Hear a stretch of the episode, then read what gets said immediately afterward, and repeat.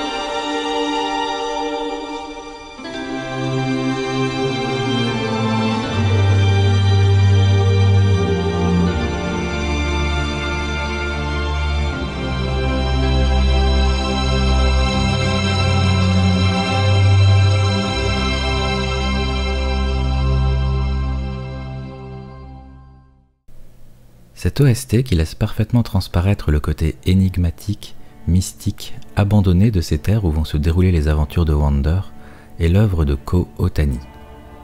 Né en 1957 à Tokyo, il est le fondateur du studio de production et d'édition musicale Imagine en 1980, pour lequel travaillera entre autres Ayato Matsuo, futur compositeur des musiques des deux Shenmue et d'une partie de l'OST de Final Fantasy XII. C'est en dehors du jeu vidéo que Ko Otani se fera connaître, avec son travail comme compositeur pour la série City Hunter, que l'on connaît mieux chez nous sous le nom de Nicky Larson. Par la suite, il travaillera sur plusieurs animés, mais se fera aussi connaître, et en bien, pour son travail musical sur le film Godzilla Mothra and King Ghidorah Giant Monsters All Out Attack, sorti en 2001, un film que je n'ai malheureusement pas vu, mais dont rien que le titre me donne très envie de combler cette lacune. Son apport au milieu vidéoludique reste malgré tout limité, avec un travail sur le jeu Philosoma en 1995, Sky Odyssey en 2000, un simulateur de vol sur PS2, Heavy Metal Thunder, Sengoku Basara 3 et bien sûr Shadow of the Colossus. Revenons maintenant à Wander, qui après avoir parcouru une parcelle des terres impeuplées du jeu, se retrouve face à son premier colosse. Un être gigantesque, paré de roches par endroits, laissant apparaître une chair vulnérable. Armé de son arc et de son épée, il décide de se lancer dans le premier des 16 combats qui l'attendent. Mais son approche est indiscrète et attire l'attention du colosse qui compte bien se défendre. Le combat s'engage.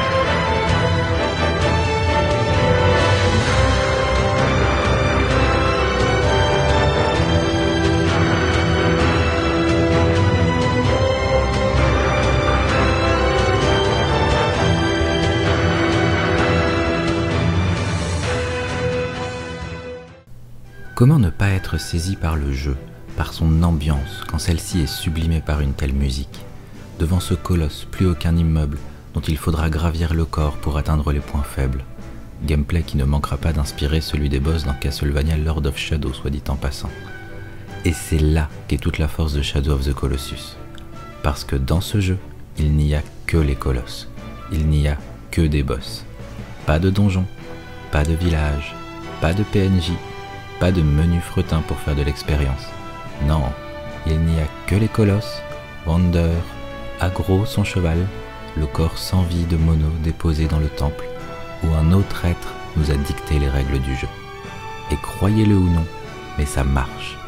On peut parcourir de grandes distances désertiques sans croiser personne, aucun animal, en direction du prochain colosse, et pourtant on ne s'ennuie pas, on se laisse guider et l'on souffle avant d'entamer le combat suivant contre un autre colosse, avec une nouvelle mécanique à chaque fois qu'il faudra découvrir, décalquer, apprendre et réciter afin de poursuivre l'aventure.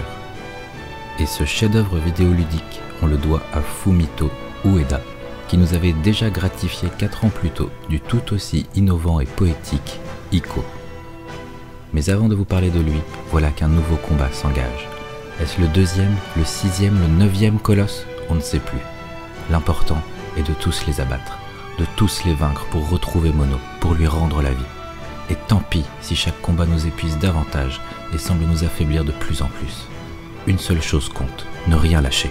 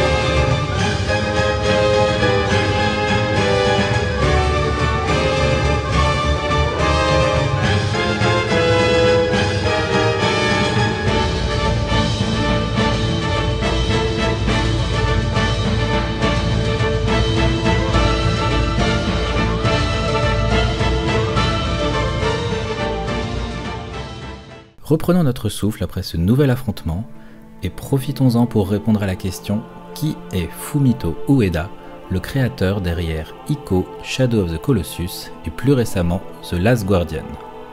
Né en 1970, Fumito Ueda fera des études artistiques centrées sur l'art abstrait avant de décider de tenter l'expérience dans le monde du jeu vidéo.